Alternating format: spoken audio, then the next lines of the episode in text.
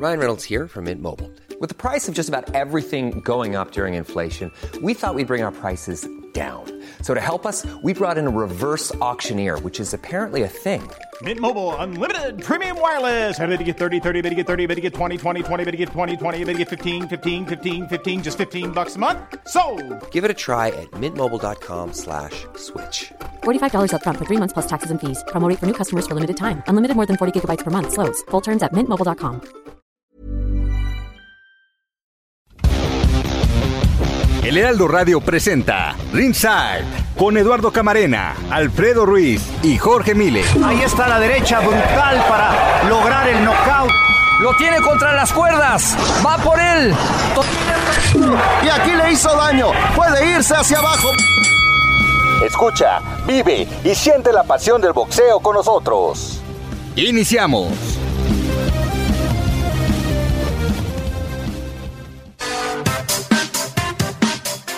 Muy buenas noches, les damos la bienvenida aquí en Heraldo Radio. Suena la campana y estamos listos para platicar de los temas más sobresalientes en el mundo del boxeo. Aquí en compañía de Jorge Mile, Alfredo Ruiz, Héctor Alejandro Vieira en la producción. Un servidor Eduardo Camarena. Ya sonó la campana. Jorge, muy buenas noches. Buenas noches, Lalo. Vamos a platicar de todo lo sucedido en el mundo del boxeo, lo que va a pasar también esta noche con Carlo en contra de Brian Así que hay mucha tela de qué cortar. Y la noticia más importante en el mundo del boxeo, por supuesto, la victoria de Dimitri Vivol sobre Saúl El Canelo Álvarez. Alfredo, buenas noches. Buenas noches, Lalo, amable auditorio. Jorge, bienvenidos. Aquí estamos en Ringside, el mejor lugar para escuchar el mundo del boxeo y pues todavía con los ecos de lo sucedido la semana anterior. Y vamos a, vamos a entrar en materia, Lalo, Jorge. Pues sí, sí, y para entrar en materia tenemos un invitadazo de lujo, mexicano, orgullosamente mexicano, entrenador que ha trascendido fronteras, y que preparó a Dimitri Vivol para esta pelea frente a Saúl El Canelo Álvarez, orgullosamente michoacano.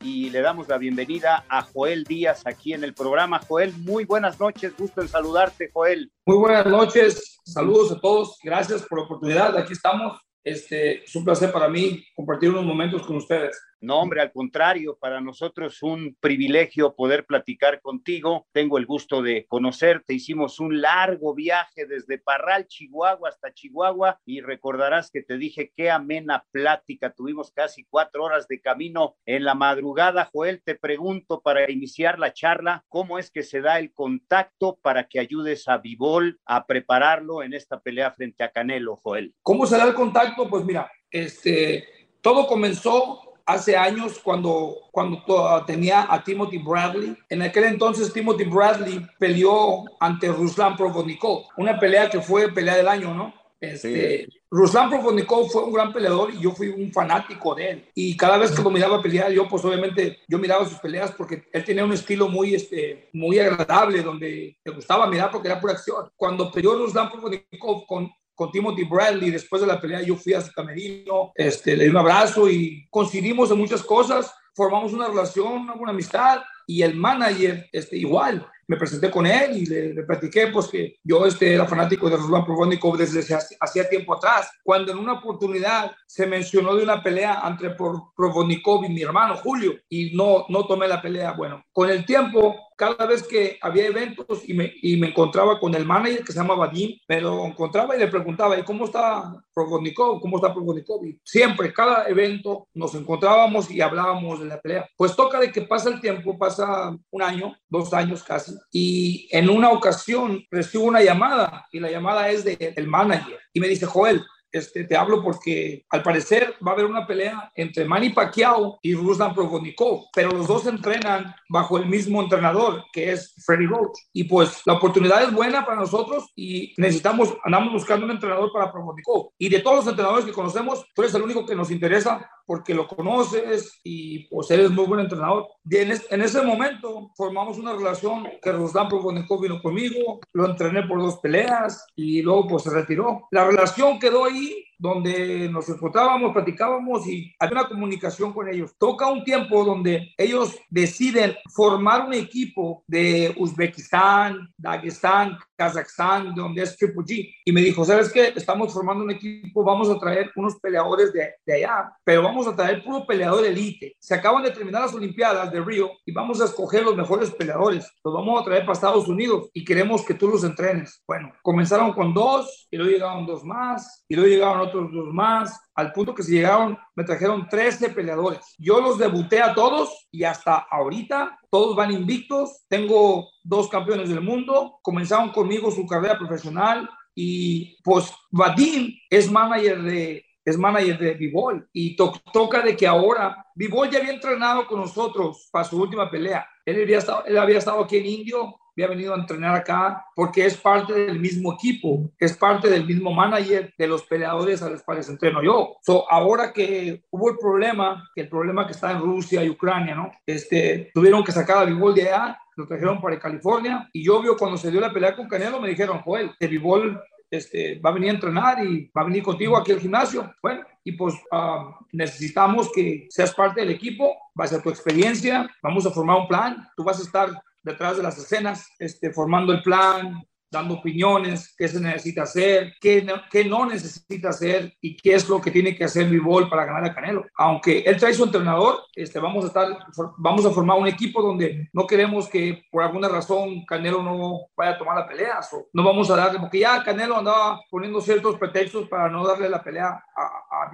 y dijo, no queremos que también miren como que tú eres en parte del equipo al, al al, al, full y que vaya a haber algún pretexto, ¿no? So, tú nomás vamos a hacer como que tú no lo vas a vender y es todo. So, así quedó y entrenábamos constantemente. Yo le conseguía los sparrings y yo preparaba los sparrings para que imitaran a, Canelo. Y diario, diario, después de los sparrings, nos sentábamos en la oficina y platicábamos del plan de pelea, qué es lo que hacía bien, qué es lo que hacía mal, qué le hacía falta. Y le integrábamos cosas constantemente. Y el día, la semana de la pelea, pues nos fuimos a la pelea y lo preparamos físicamente psicológicamente con un plan de ataque que fue muy, muy efectivo para, para Vivol, ¿no? Y gracias, gracias a Dios, esa noche pues salió e, exactamente como esperábamos. Por cierto, por cierto que yo les decía, esperen lo inesperado, pues inesperado, porque esta pelea la gana Vivol. Pero yo a toda la gente les decía, apuesten al empate, apuesten al empate, porque en el empate se apuestan 100 dólares y, y si llega al empate ganan 1.800 dólares. Y yo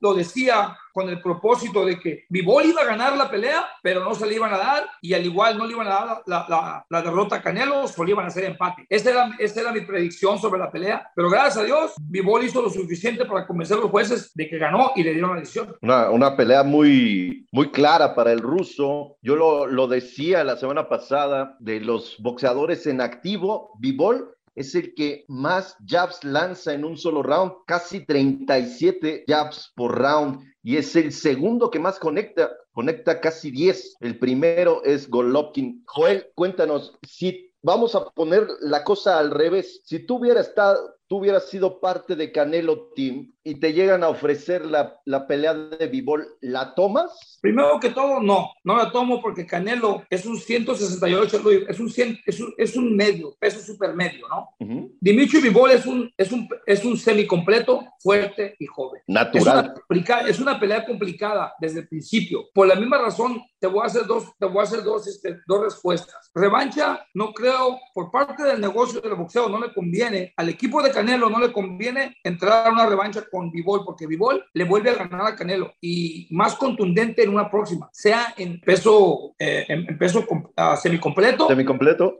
O, o, en supermedio, porque Vivol nunca estuvo a dieta. Vivol nunca estuvo a dieta. Vivol es un peleador disciplinado que camina en un peso cómodo. Él nunca hizo dieta y llegó pesando 174 libras son seis libras arriba del, del supermedio, que honestamente Vivol lo único que tiene que hacer es sacrificarse una semana, cortarle a los, alimentos y un poquito de líquido y ya se 168 sin problema. Dimitri Vivol, él esperaba la oportunidad hace tiempo. Él, a, un año atrás, le había ofrecido a Canelo bajar a las 68 y pelear por los títulos de Canelo y la rechazaron. Vivol hizo muchas cosas para que Canelo cayera en el plan. De darle la oportunidad. Las últimas dos peleas, Vivol, honestamente, él dijo, yo intencionalmente no me, no me miré bien, porque si me hubiera mirado espectacular en las últimas peleas, Canelo no, no me da la oportunidad. Por eso las últimas dos peleas me miré, me miré mediocre en mis peleas, suficiente para ganar, para que mirara, no, pues nada, no tiene nada, y me dieran la oportunidad. Dimitri Vivol, cuando llegó aquí, la cantidad de dinero que le ofrecieron para pelear a Canelo, él dijo que sí, no importa. Le dijeron, vas a entrar sin himno nacional, no importa. Vas a entrar sin tu bandera, está bien. Te vamos a dar esto, te vamos a quitar esto, está bien. No vas a tener. Y yo, en un momento, platicando con él, dije, Vivol, digo, todo lo que te están ofreciendo lo estás, lo estás agarrando sin negociar. Y me dice, coach, no importa, yo quiero la oportunidad. Yo no importa lo que me den, no importa lo que me digan, yo nada más quiero la oportunidad. Yo creo en mi habilidad de ganarle a Canelo. El campamento que hicimos fue un campamento muy, muy, este, muy especial porque trajimos, encontramos sparrings en, en Miami, Florida, trajimos peleadores de San Pedro, trajimos peleadores buenos, durables, fuertes, rápido. Había un peleador, por cierto, la inversión que se hizo, hay un peleador que es buenísimo y, y, imitaba a Canelo perfectamente. Le pagábamos 500 dólares por día, a 500 dólares diarios. Wow. ¿Entiendes? Y nosotros, porque llevábamos un plan de pelea muy, muy adecuado, el equipo de Vivol, el entrenador de Vivol, el manager de Vivol, mi hermano Antonio y yo, formamos un equipo donde vamos a hacer análisis. Tu opinión cuenta. Son Co- cuatro cabezas, son cuatro mundos, ¿no? Rápido, rápido. ¿Cómo, ¿Cómo le hacías para mantener una conversación con Gennady Masianov, que es el entrenador de, de toda la vida de, de Bivol? ¿Masianov habla inglés? No hablo inglés, pero yo aquí tengo dos intérpretes. Yo Ah, aquí tengo dos intérpretes, el manager y la persona que es Vadim y otro que es Ali Trolov. Él es el que siempre está en campamento con los peleadores, cuidándolos, este, mirando que no les falte nada. Y él es el intérprete, él nos traduce, nos sentamos, platicamos y nos traduce, por cierto. Por eso cuando llegó Gennady, el primer día que llegó a- a- al campamento, le regalé una botella de tequila y nos emborrachamos en el gimnasio. Esa, esa fue la clave, Joel. Te saludo también con mucho gusto y ahora que nos explicas y nos das eh, esta información, pues podríamos decir que hicieron un plan perfecto, pero la consecuencia fue lo que hizo Vivol arriba del ring. pues Vivol hizo lo que tenía que hacer. Él quería demostrar, bueno, aparte de todo, este, volviendo al tema de Canelo, Canelo es un peleador este, como muy pocos, ¿no? Canelo es un guerrero, es un peleador valiente, porque lo que hace Canelo no lo hace cualquiera, ¿no? Es un peleador con mucha confianza, un peleadorazo, libra por libra, el mejor peleador del, del momento. ¿Qué hace Canelo? Toma riesgos de, de pelear con peleadores que están en una división más alta que él. ¿Para qué? Él quiere hacer historia, ¿no? Y eso hay que reconocerlo, hay que darle crédito por la valentía que porta, ¿no? Porque no cualquier peleador hace eso. Subir al, al semicompleto, a pelear con un semicompleto por su título, no cualquiera lo hace. Yo le doy mucho respeto y cre- credibilidad porque es un peleadorazo, arriesgó todo, ¿no? Salió con la derrota, pero nunca lo lastimaron, estuvo en control de su defensa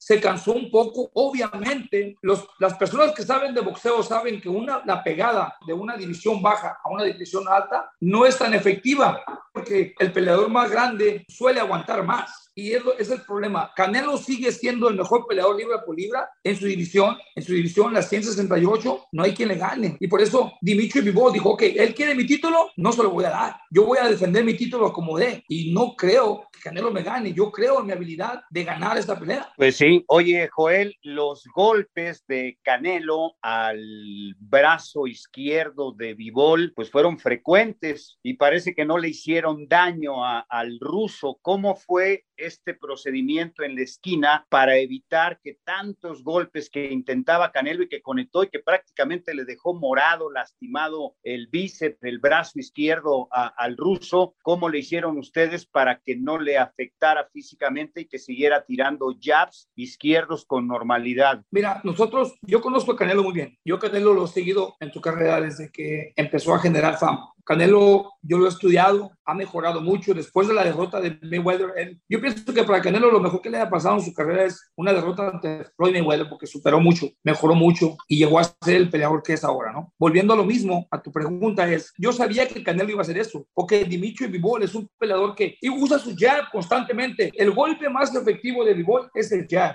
Lo usa constantemente, es muy efectivo entra y sale con su jab. Yo le dije a Vivol, Canelo te va a hacer lo mismo que le hizo Callum Smith. Te va a pegar en el brazo para cansarte el brazo para que no lo uses. Canelo es muy inteligente. Canelo desde el principio de la pelea va a entrar a pegarte en el hombro, a pegarte en el brazo, en el brazo, en el brazo, para quitarte, ejecutarte el jab, para él entrar. Y me dice, yo sé, al transcurso de la pelea, bueno, cuando sonó la primera campanada, el primer golpe que tiró Canelo fue el brazo, fue el brazo de Vivo. Y así siguió, pero llegaba a la esquina y yo le decía, no dejes de trabajar tu jab, sigue trabajando tu jab, fústralo, fústralo con el jab. Cuando quiera entrar, manténlo afuera. Antes de terminar el primer round, yo miré a Canelo, tenía la frente roja y andaba frustrado porque Canelo quería entrar y Vivo no lo dejaba. Llega a la esquina y le digo, te lo dije, te va a seguir pegando en el brazo. Para eso yo ya tenía una bolsa de hielo y le ponía la bolsa y yo me enfocaba en poner la bolsa de hielo en el brazo, pero constantemente repitiéndole, no dejes de trabajar ese jab, manténlo afuera, que no entre, manténlo afuera, a distancia, suelta tus combinaciones, cuando él aviente los golpes, quiero que te cierres bien cerradito, porque él va a querer noquearte. Canelo en ese punto de frustración, Canelo es valiente y aparte tiene coraje. Y un peleador con coraje, como el coraje que tiene Canelo Álvarez al estilo mexicano, por su valentía va a entrar a querer pelear y Canelo quería noquear a Vivol. Por eso aventaba golpes, no aventaba combinaciones, él aventaba golpes sencillos con potencia para lastimar a Vivol. Y Vivol,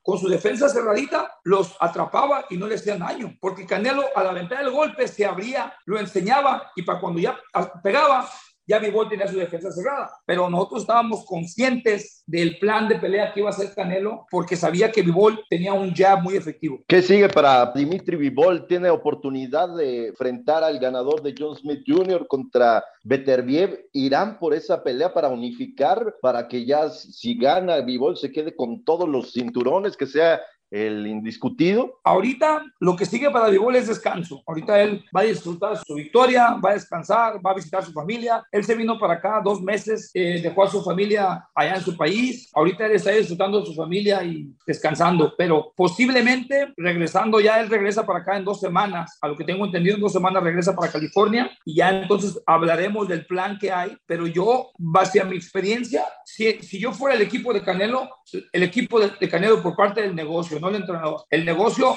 no les conviene tomar la pelea con Canelo una revancha, porque si la llegan a tomar, Canelo le vuelve a ganar. A mi Bivol le vuelve a ganar a Canelo, sea en, en 175 o 168 libras, y entonces pues ahí se devalúa mucho Canelo. Canelo se debe quedar en 168 y ahí pelear en su división y sigue siendo el rey. Con, con esto que nos dices, Joel, ves muy complicado, ¿no? El, tema de ver a, a, a Vivol en la 168 en una revancha ahí y bueno, disputando los títulos los que tiene actualmente Saúl. Con el zurdo Ramírez, algún peleador que pudiera hacerle mella Vivol, ¿lo ves en el, en el horizonte, Joel? Ramírez pelea este fin de semana, pelea ¿Sí? mañana contra Bessel y, y, es pelea eliminatoria. El ganador tendría que ir contra, contra, contra Vivol. Uh -huh. Mira, si zurdo Ramírez le gana al boxeo con que va a pelear, no sé quién es. Zurdo Ramírez yo lo conozco. Zurdo Ramírez no le gana a Vivol. Zurdo Ramírez es un peleador fuerte, es fuerte, es grande, pero es muy despacio. Todavía Canelo es más rápido. Bueno, todavía te digo que Canelo, Canelo le gana a Zurdo Ramírez por los estilos, pero el Zurdo Ramírez, Canelo es más rápido que Zurdo en su estrategia de tirar golpes y Vivol los miró todos, miró todos los golpes venir por más rápido que fuera Canelo. Ahora, imagínate una pelea con Zurdo Ramírez que es más despacio, más lento en su Zurdo Ramírez nomás es un peleador grande, fuerte, que tira sus golpes, pero no tiene nada espectacular. Sería una pelea favorable y ganable para Vivo, pero yo espero, yo pienso que algo va a pasar ahí, no sabemos qué. Tenemos que esperar, porque todavía, aunque Canelo haya perdido, que manda, tienen que esperar a la decisión que va a hacer Canelo para que Vivol, Zurdo Ramírez, Berebiev y todos puedan tomar, puedan hacer un plan. Tienen que esperar a que Canelo diga, voy a pelear revancha en 168 voy a pelear una, quiero una revancha con, con Bivol en 75 o vamos a pelear con Bivol en 68 o mejor me espero y peleo con Triple G. Golovkin debe ser. Con, con Golovkin.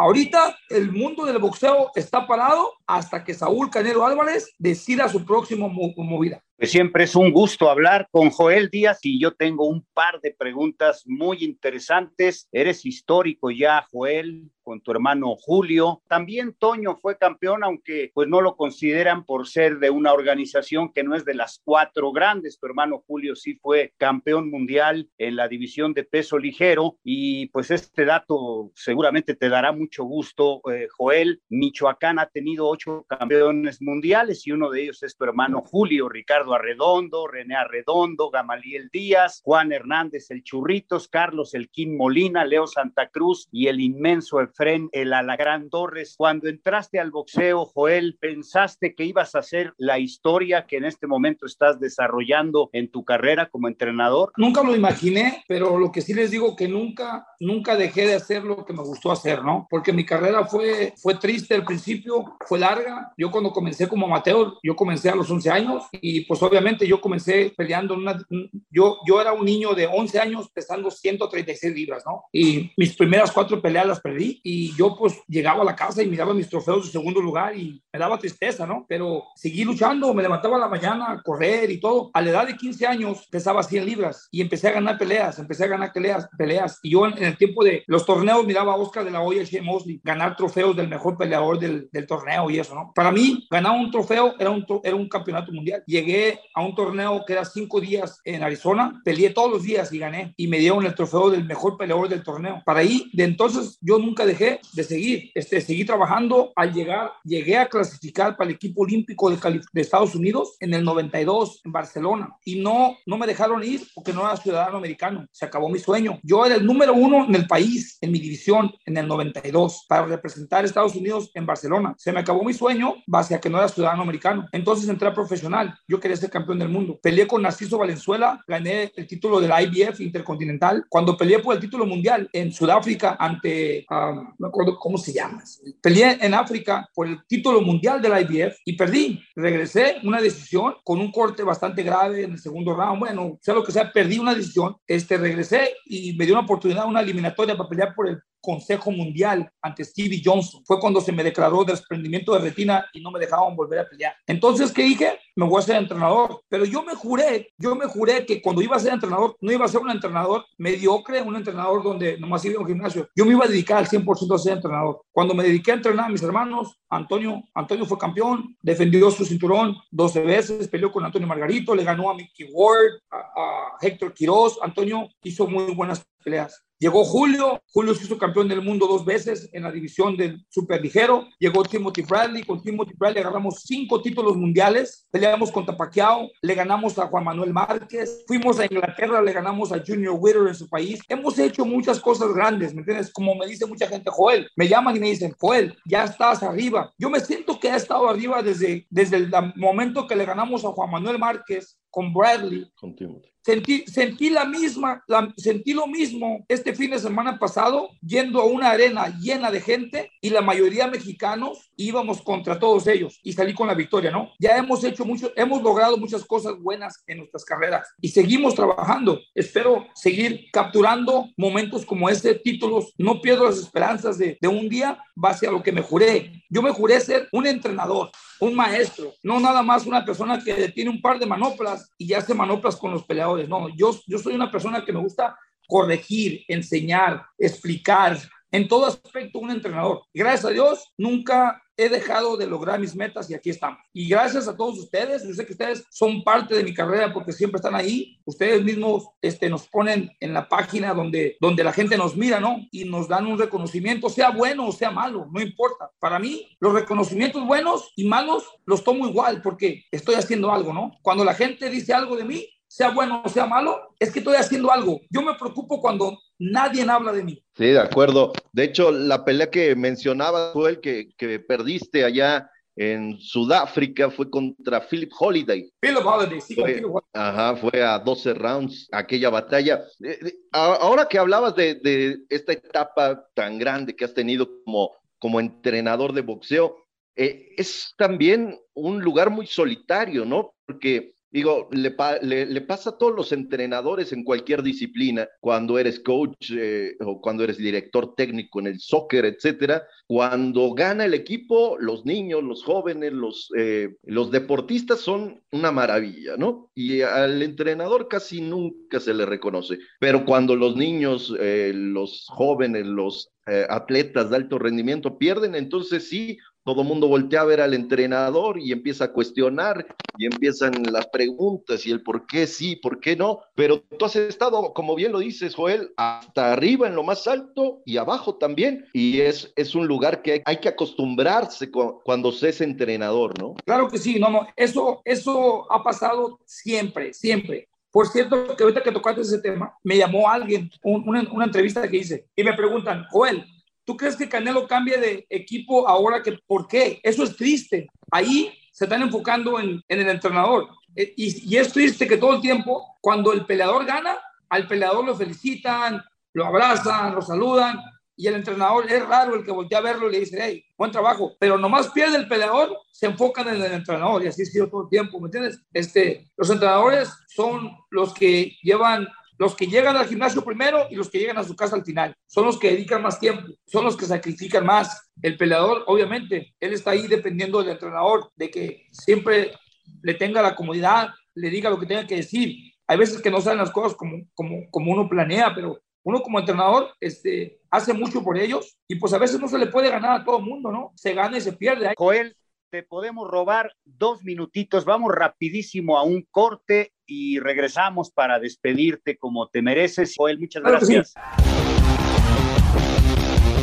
Esto es Ringside por el Heraldo Radio.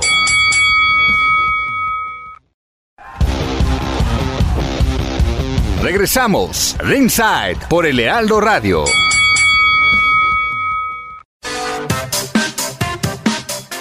Aquí continuamos en Ringside de Heraldo Radio platicando con el entrenador mexicano Joel Díaz. Coach, hablamos de, de esta situación que se vive como entrenador de cualquier disciplina, ¿no? En, los diferentes deportes y, hablabas de lo que ha pasado contigo, que has tocado eh, las estrellas y la luna, ¿no? Y has estado también abajo y eh, nos decías que alguien te, te hablaba de, de, que por qué Canelo no cambiaba de esquina. Por ahí nos habíamos quedado. Sí, es que no es justo, pues, ¿me entiendes? Se pierde y se gana. Este, muchas, muchas entrevistas que me han hecho donde me dicen, ¿tú crees que Canelo va a cambiar de equipo? ¿Por qué va a cambiar de equipo? Ha sido el mejor peleador del momento, libra por libra. Una derrota ante un peleador de una división más grande no le quita nada a Canelo, no le quita nada. Canelo sigue siendo el peleador del momento, libra por libra el mejor y Canelo sigue siendo campeón. Simplemente él, su valentía lo, lo hizo tomar la decisión de intentar ganar un título en una división más grande. No se pudo, no hay problema. Canelo sigue siendo lo mismo. Sí, definitivamente. Pues te agradecemos, Joel. De verdad, te agradecemos muchísimo estos minutos aquí en Ringside de Heraldo para todo México. Orgullosamente de Jiquilpan, Michoacán, ¿verdad, Joel? La tierra de el general Lázaro Cárdenas. Claro que sí, Jiquilpa, Michoacán, mi tierra, ahí nací. Este, por cierto que ahorita estoy hablando con un entrenador de un gimnasio de Jiquilpa que voy a ayudar, quiero ir a ayudar a, los boxeadores para allá, a dar seminarios, ayudar a mi gente, ¿no? Al pueblo donde nací, el pueblo donde me miró, que me miraron crecer y yo quiero contribuir con ellos mismos, ¿no? Así como yo cuando era un niño que tenía un sueño, quiero ayudarle a muchos jóvenes de Jiquilpa, Michoacán, este, a lograr sus sueños. Gracias, Joel, y que sigan los éxitos en tu carrera. Gracias y muy buenas noches. Muchísimas gracias, que Dios nos bendiga a todos. Les mando un fuerte abrazo y gracias siempre por estarnos allí este, apoyando. Gracias.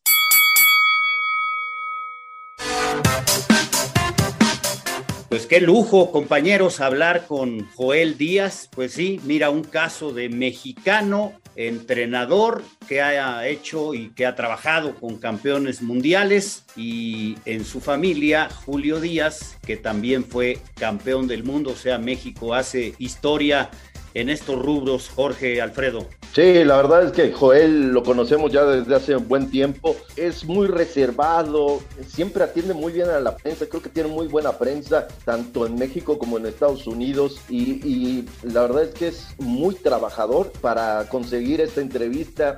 Eh, la verdad es que tanto Eduardo Camarena como un servidor eh, le, pedimos la, entrevista y la verdad es que no tiene tiempo, o sea, en la mañana trabaja con, con los eh, profesionales, en la tarde trabaja con niños y en la noche ya con adultos y ahora lo escuchábamos decir que quiere venir a México, a su pueblo, a Jiquilpa, ahí en, Michoacán, para ayudar también, la verdad es que eh, es, un, es un muy buen entrenador, pero también es un gran ser humano.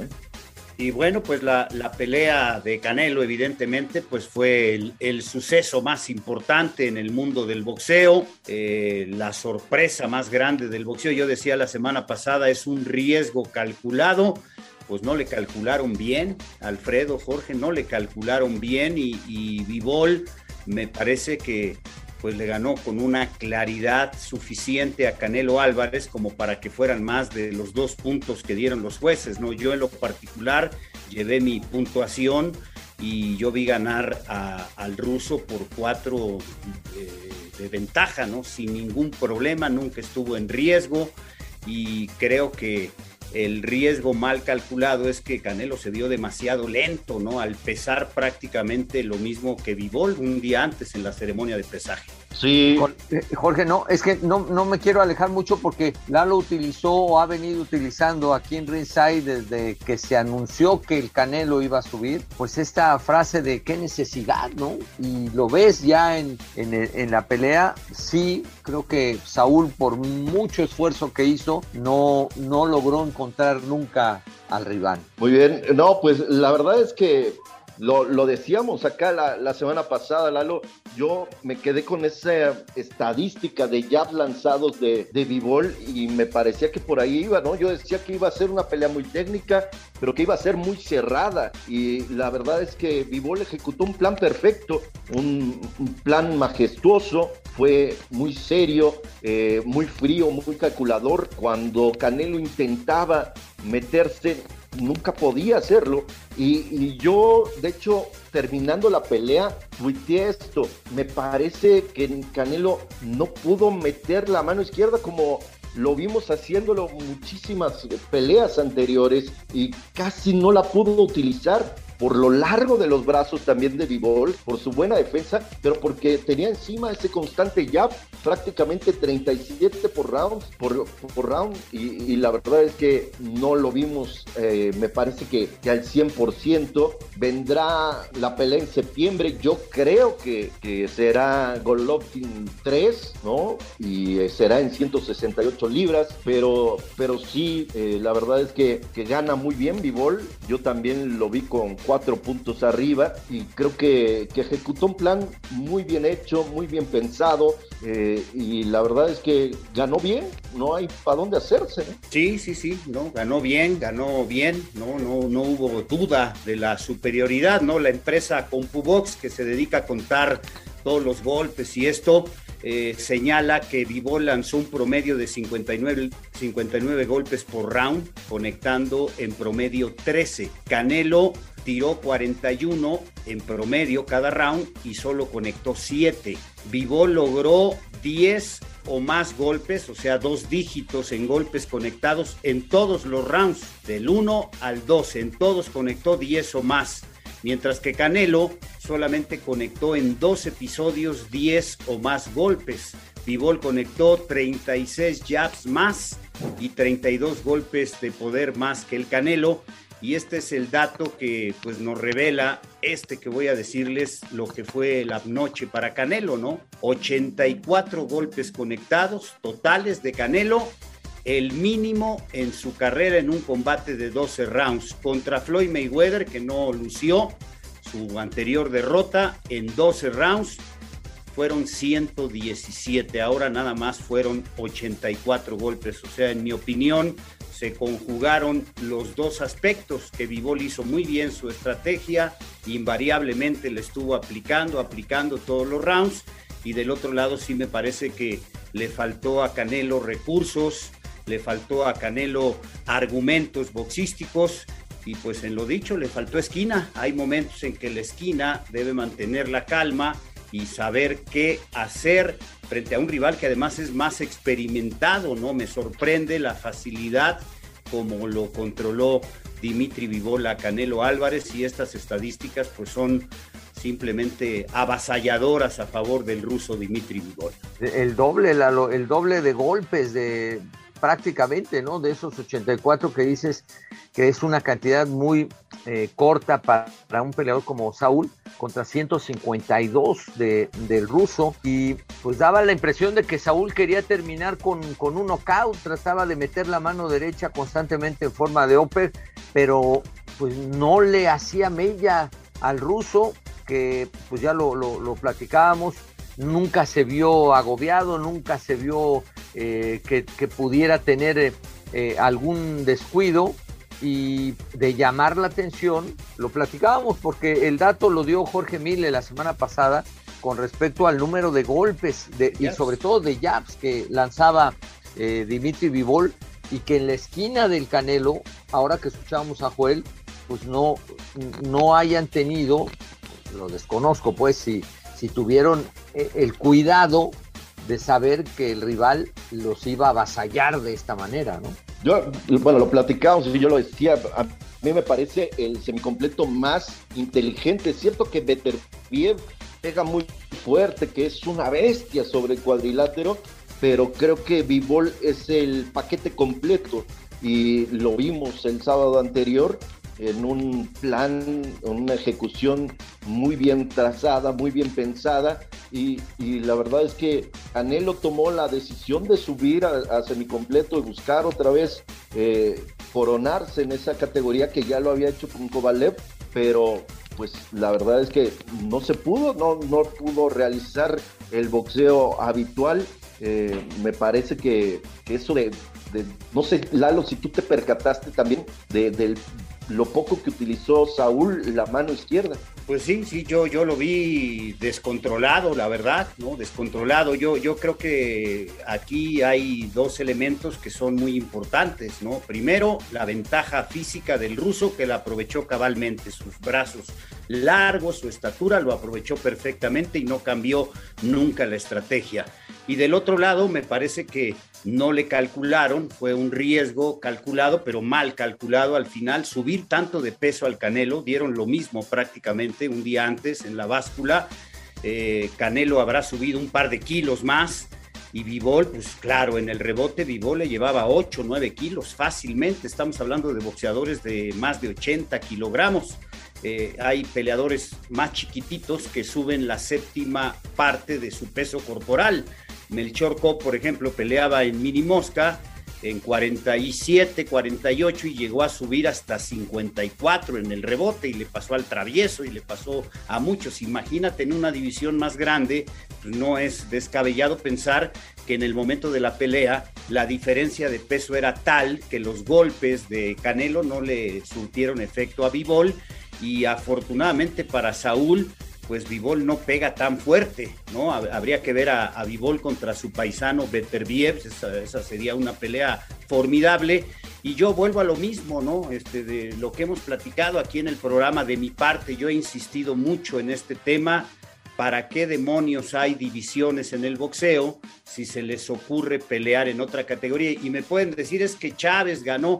Y el Canelo también, pero ya es semicompleto y al final son excepciones que marcan una regla porque no solo expones deportivamente a tu boxeador, sino que lo expones físicamente. ¿eh? Un golpe de un cuate que te lleva 10 kilos en el alto rendimiento, eh, igual y no bajas en las mejores condiciones del cuadrilátero, ¿no? Y, y, me acordé durante toda la pelea, cuando veía yo el dominio muy claro de Vivol, lo que dije aquella vez, la ocurrencia de pedirle al Consejo Mundial de Boxeo, oiga, queremos pelear contra uno de 91 kilos que se llama Nakatila.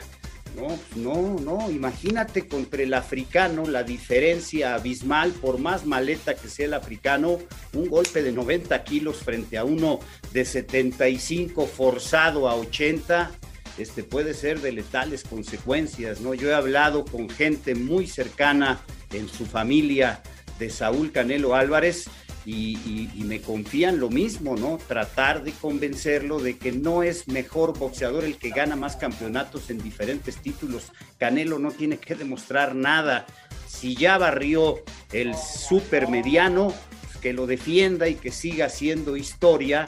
Y como dijo nuestro invitado hace rato, pues no cambia esta derrota, dio demasiadas ventajas y esto no significa que Canelo no es uno de los mejores boxeadores de la actualidad. Sí, yo creo que, que Saúl y creo que su equipo, eh, me parece que en, en este afán de, de, querer hacer que la gente les dé el lugar que para todos ya tenían, buscan hacer historia y buscan riesgos y buscan no, pero subir no, de categoría. Sí, sí. Riesgo, Mucho pues, riesgo. Si no estamos en el circo, ¿cómo riesgo? No, no, no. La, la, la, primera obligación de un entrenador es proteger a su boxeador, ¿no? Pues ¿cómo riesgos? No, no, yo bueno. ahí sí estoy en desacuerdo y no me dejarán no, sí, pero, mentir pero ustedes. yo estaba, porque... dándome, yo estaba dando mi, mi, punto de vista, déjenme acabarlo nada más. Adelante. Eh, gracias, gracias. Yo creo que en este afán de, de querer convencer de lo que ya se había hecho, porque barrió la división, y vamos a decirlo, barrió la división de los supermedianos eh, prácticamente con tranquilidad, siendo sí. el primer indiscutido de esa división, logrando algo ya de verdad histórico. Y la gente seguía diciendo que peleaba contra contra, eh, permíteme, que peleaba contra puros bultos, etcétera, incluso, incluso a, a, a Vivol, mucha gente y expertos decían que era otro, otro bulto más. Y, y, no sabían que llevaba cinco años como campeón y no sabían la capacidad y la inteligencia pues no eran boxística que tenga, que, que tiene Vivol, sí, de acuerdo, completamente, pero los hay, ¿no? Sí, y pero... ahora toro, ahora toro pasado nada más un segundito. Ahora toro pasado, bueno, pues sí, eh, no gana credibilidad Canelo con esta derrota.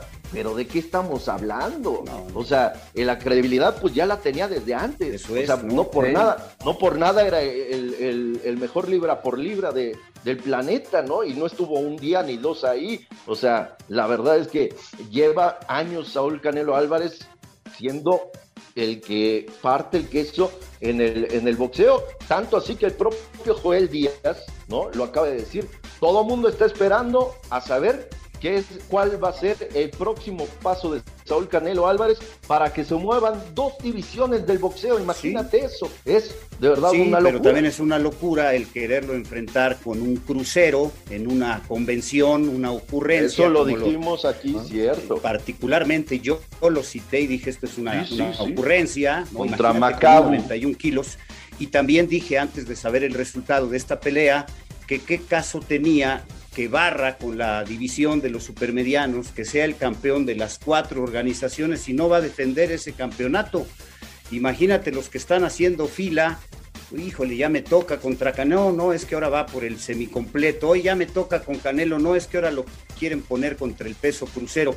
Esa es para mí la falta de estabilidad. Y, y, y si un boxeador, imagínate, se preocupara o un deportista se preocupara por las críticas sin sentido, ¿no? De muchos, y yo sí lo señalo, como David Feitelson.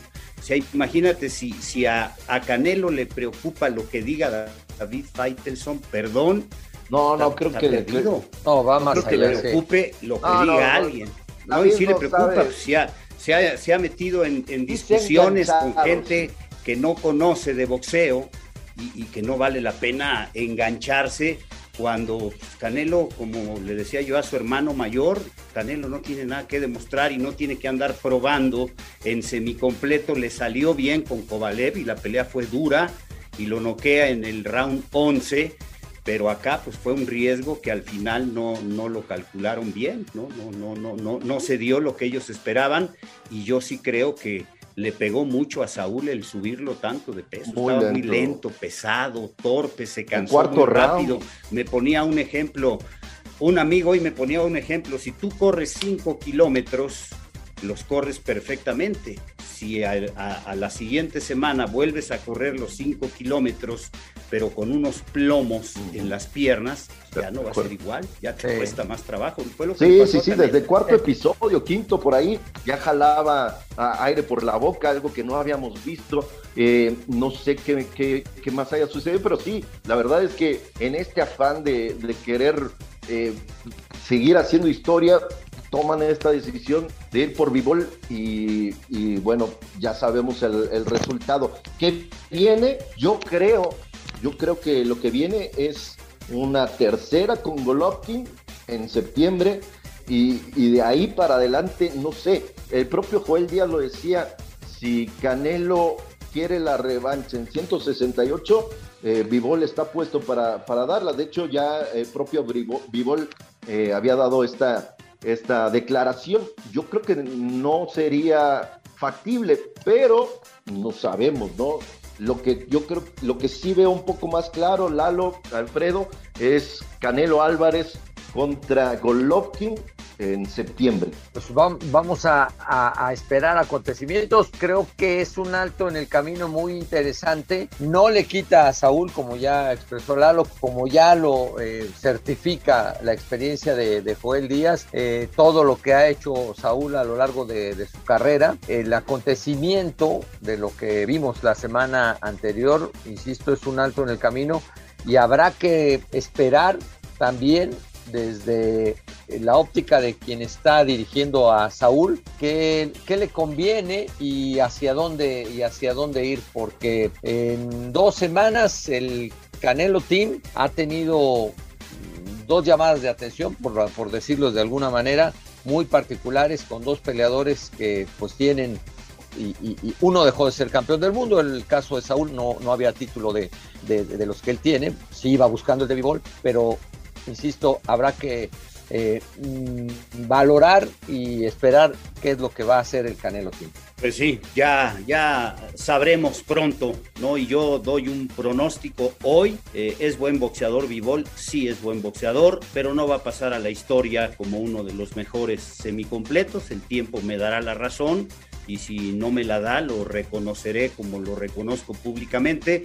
Pero, insisto, esto de estar jugando con el peso, de estar lucrando con el peso, no es lo más conveniente para los boxeadores y el boxeador sabe perfectamente lo que sucede y Canelo en su más elemental autocrítica sabrá que, le, que dio demasiadas ventajas en esta contienda y que resultó mejor de lo que seguramente ellos pensaban Dimitri Vivol. Yo pensé que Canelo lo iba a controlar a Vivol, que le podía ganar por puntos, a pesar de las diferencias, ¿no? De talla, de todo el pesaje, etcétera, por los recursos que son más ricos del mexicano, eh, el, ruso es un peleador pues, prácticamente de dos golpes, jab de izquierda, recto de derecha, a veces se convierte en gancho derecho, a veces tira el upper, pocas veces golpea al cuerpo, casi no golpea al cuerpo, pero pues eso le ha dado resultado, ¿no? Entonces, el tiempo nos dirá cómo le afecta esta derrota a Saúl El Canelo Álvarez. Eh, yo no soy su asesor, pero yo le diría, defiende tus campeonatos y oídos sordos a críticas estúpidas y absurdas de gente que ahora parece que celebra cuando sabíamos que había un riesgo, ¿no? Y que al final pierde una pelea de, manera pues muy fácil, ¿no? Tan fácil quizá como en su momento le ganó Mayweather, ¿eh? Sí, sí, sí, la verdad es que eh, eh, el plan de, de estuvo muy bien ejecutado. Saúl lo vimos sin aire, eh, utilizando muy poco la, mano izquierda y, pegando muy poco al, cuerpo. Y, eso a mí me llamó la, atención. Hemos seguido la, carrera de, Canelo desde sus inicios. Creo que lo conocemos bastante bien hablando botísticamente. Y, yo creo que, igualmente, ¿no? El, el riesgo se corrió, no salió bien. Pues a enmendar el camino, dar marcha atrás, a regresar a, la división que ya se barrió y, a defender los títulos, a darle lugar a, los, a los que lo están tomando. Y, yo creo que, que, lo que mejor le puede eh, suceder a, Canelo, pero también a Golovkin en este momento es una batalla entre estos dos eh, grandes boxeadores, porque creo que le viene bien a la historia de, los dos. ¿eh? Me parece que va a ser una, una buena batalla si se da esto en septiembre. Pues esperaremos eh, cómo se arman para el, el, mes de septiembre, que seguramente es el que están preparando. Y bueno, ya casi para despedirnos, señores, hay buen boxeo y también a la vuelta de la esquina el pleito número 48 de Jackie Nava, así que tenemos, tenemos temas para seguir conversando en Ringside.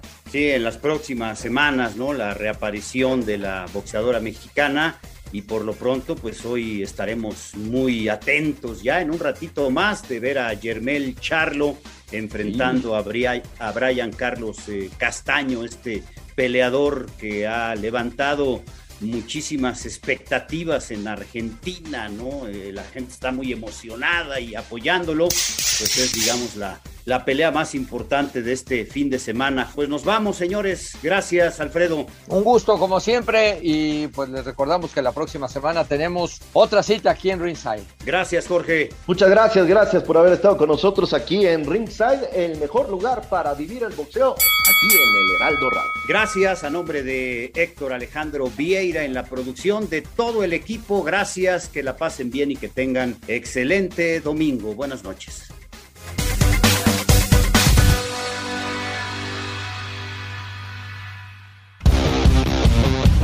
El Heraldo Radio presentó Ringside con Eduardo Camarena, Alfredo Ruiz y Jorge Mile. Ahí está la derecha brutal para lograr el knockout. Lo tiene contra las cuerdas. Va por él. Y aquí le hizo daño. Puede irse hacia abajo.